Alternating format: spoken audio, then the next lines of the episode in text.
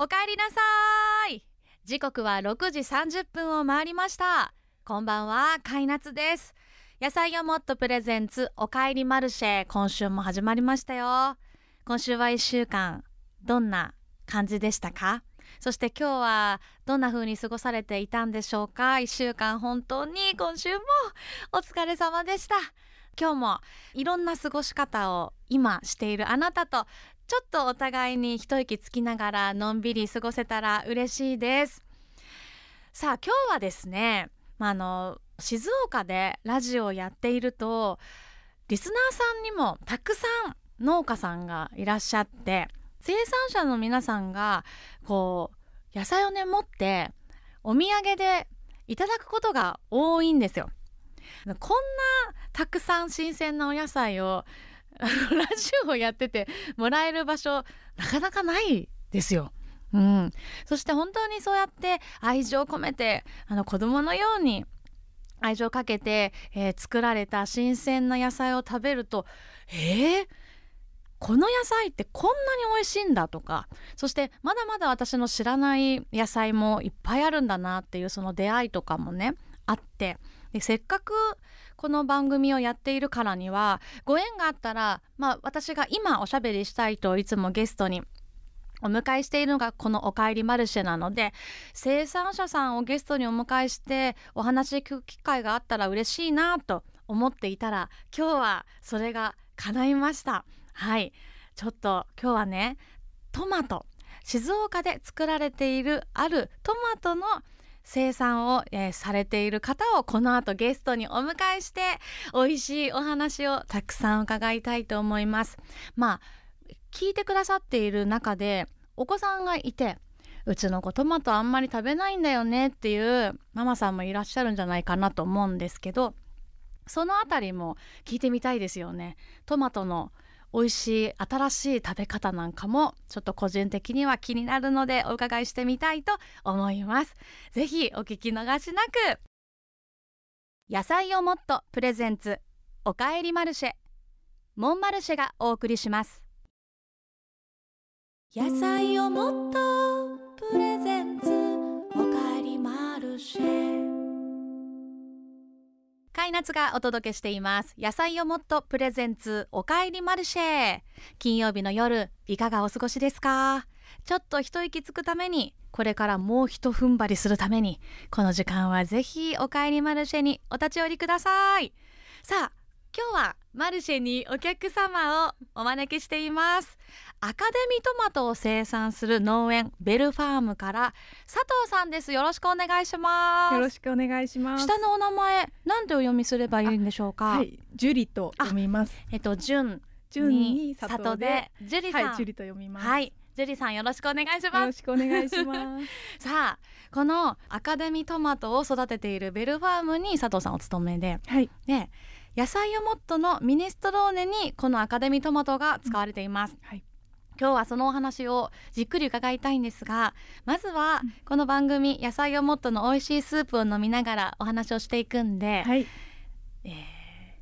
このスープ飲まないとね始まりませんから。ね、今日はもちろんこちらです静岡産アカデミートマトで煮込んだ7種野菜と3種の豆が甘み豊かなミネストローネいただきたいと思います。佐藤さんも、はい、ぜひトマトで煮込んだっていう言い方にすごい私インパクトを感じてて、トマトが主役なんだなっていうのがそうです、ね、この一目で人聞きでわかる、はい、ありがとうございます。ネーミングいいですよね。聞き慣れてしまって気づかなかったんですが、うん、そうやっておっしゃっていただくとよりそうです、ね、はい、確かにって思いました。じゃあ大好きなこのミネストローネいただきます。あ美味しい。自分たちが作っといて言うのもなんですけれど美味しいです。いい笑顔。あのすごく本当にコクがしっかりあってとろとろですよね、うん、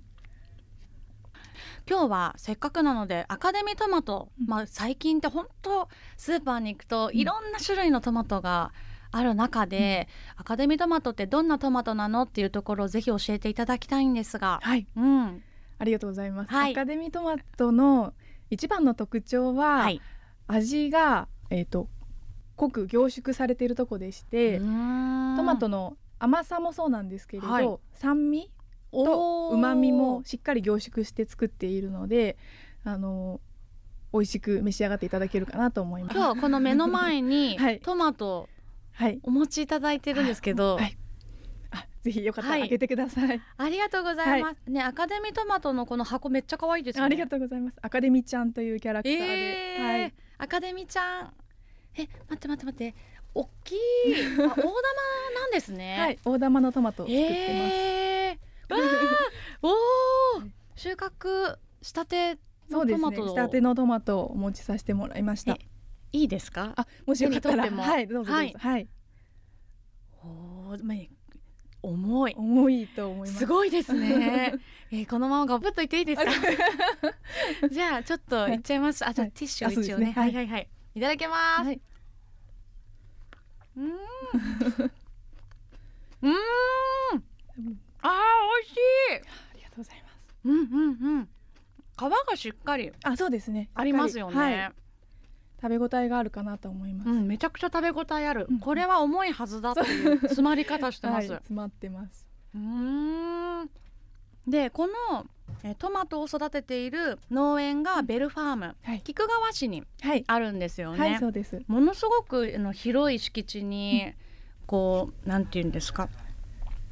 えっと、ハウスが。はい、ハウスが並んでいると聞いたんですけど、はい、えどれぐらいの敷地なんですか、えっと、敷地面積でいくと20ヘクタールになりまして。ほう。あんまりピンとこないと思うんですが、うん、一応あの皆さんがよく言う東京ドームで言うと、うん、まあ4個分以上はある、はい、ハウスとか何個ぐらい？ハウスはですね、えっと、1棟がだいたいあのサッカーコート1面分ぐらいの大きさあるんですけれど、ね。はい、それが18棟。えー、あります。えそれ全部トマトですか？えっとほぼトマトです、え。ー、はい、のしかもこの農家っていう時にこう浮かぶイメージっていうのがあるじゃないですか、でもこのベルファームはスマート農業っていうのをこう取り入れているって聞いたんですけど、そうですね。スマート農業 どういうものなんでしょう？そうですね、うん、あの皆さん一般的に農家さんっていうとこう土が広がっててそこでいろんな露地野菜を作られててっていう形のイメージがあると思うんですけれど、うん、まず私たちの施設自体があの、えーと、ハウスを建ててその中でトマトを作っております。はい、でい。ろいろなデータが出てくるんですけれど、例えば、どれぐらいの温度でどれぐらいの湿度でどれぐらいの量を作ったそうですよね。あのここの作業をするのにどれぐらいの人をどれぐらいの時間かけてあの働いてもらったとか。そういうデータを基づきながら、はい、その次につなげていくっていうことそうですよね。あの単純にそので数字だけ見てもしょうがないんですけれど、うん、それを今まで手作業で登録してたのをあ記録してたのをこうデータを活用することによって、の人が無駄なところに力を割くのではなくて、うん、美味しいトマトをより作るための、えーと、力に使えるようにデータ活用をしています。あなんかスマート農業って聞くと今日、こう機械が育てるみたいなイメージが湧きがちなんですけど、はい、そうではなくて、トマトを育てるために出てくる事務作業とかいろいろな管理を機械に任せることで、はい、よりトマトを美味しくするためにどうしたらいいんだろうっていうその手間をかける時間を生み出すんだ。そうですね。実際あの農業ロボットっていうロボットもあの一応あるんですけれども、はい全てをロボットに置き換えることはやっぱりできないですし最終的には人の目だったり人のこう感覚だったり、はい、そういう手だったりが必要になるのでそれをあのそこに力を注げれるようにあのデータを活用して、えーと、ロボットとかデータを活用して、えー、スマート農業化を進めているというところそのハウスにスマートフォンとかが設置されてるっていう話をさっきちらっと伺ったんですけど、はい、そのスマホで何を管理してるんですか、はい、そこではあの働いていただいているパートさんがうちに120名ほどいるんです、うん、その皆さんがどこで何をやったかって120人一気に把握するのは難しいのでそれをスマートフォンを使って、えー、何誰が何をいつどの時間でやったかっていうのを一気に登録できるような機械になっています。でもその今後スマート農業として目指していくところっていうのは何かあるんですか、もっとこうしたいなってベルファームとして。本当にスマート農業として機械を入れたりシステムを入れたりするっていうのは、うん、あのまだまだこう全部をやれてないのであの進めていきたいところではあるんですけど一番目指すとこはやっぱり美味しいトマトを安定した美味しい味のトマトを皆さんに一年中お届けできるためにっていうところでそれに向けたあの設備とかシステムはあの今後もあの入れていきたいなというふうに考えています。ハウス生産の野菜でも旬ってあるんですね。実はそうですね。あのできるだけ同じ味のものを目指してはいるんですけれど、はい、えっと栽培に必要な太陽の光は太陽光はですねあの私たちの方でコントロールができませんので、はい、あの日照時間とかやっぱ変わっちゃいますもんね、はい、年間通して。実は静岡はですねあの静岡はというかあの、まあ、夏野菜のイメージ強いと思うんですけど。トマトって夏のイメージです、はい、実は夏の方が作るの難しくて、えー、静岡でも夏は栽培しない農家さんも実はいたりしますえそれはなんでなんですか？気候？気候が暑すぎてしまってあのトマトがまあしおれてしまったりですとか実があんまりつかなかったりですとかやっぱり人間と一緒でですねあんまり暑いと育ちづらい、ね、そうなんですね、はい、でアカデミートマトの旬はじゃあ夏ではなく、はい、えっと、一番美味しいのは実は今ちょうど今の時期がそうなんだ、はい、私が今生でガブリといったのがまさに旬のアカデミートマトなんです、冬からあの春にかけてあの美味しくなるのででも生産は、まあ年間通してするために、そのさっきおっしゃってたことが大事になってくるんですね。はい、いつでも美味しいトマトを作るために、はい。そのスマート農業も取り入れながら、うんうん、その栽培形態を年間通して季節によって工夫して微調整してっていう作業が、なります。なるやっぱり人間ってあの記憶曖昧なので 結果的に美味しいものができても、うん、いつ何をしたから美味しかったかってあんまり覚えてない。めっちゃわかるそれ。いやありますよ。もう一回作ってって言われてもなかなか難しいところをちゃんとデータに残しておくことで、ね。うん、あこの時にこれが良かったからじゃあまた美味しいトマト作れるねっていうふうに生かしていけます。しかもこうやって野菜をもっとのトマトとしてたくさんのトマトを供給しなきゃいけない、うんのってなんか大変そう、はい、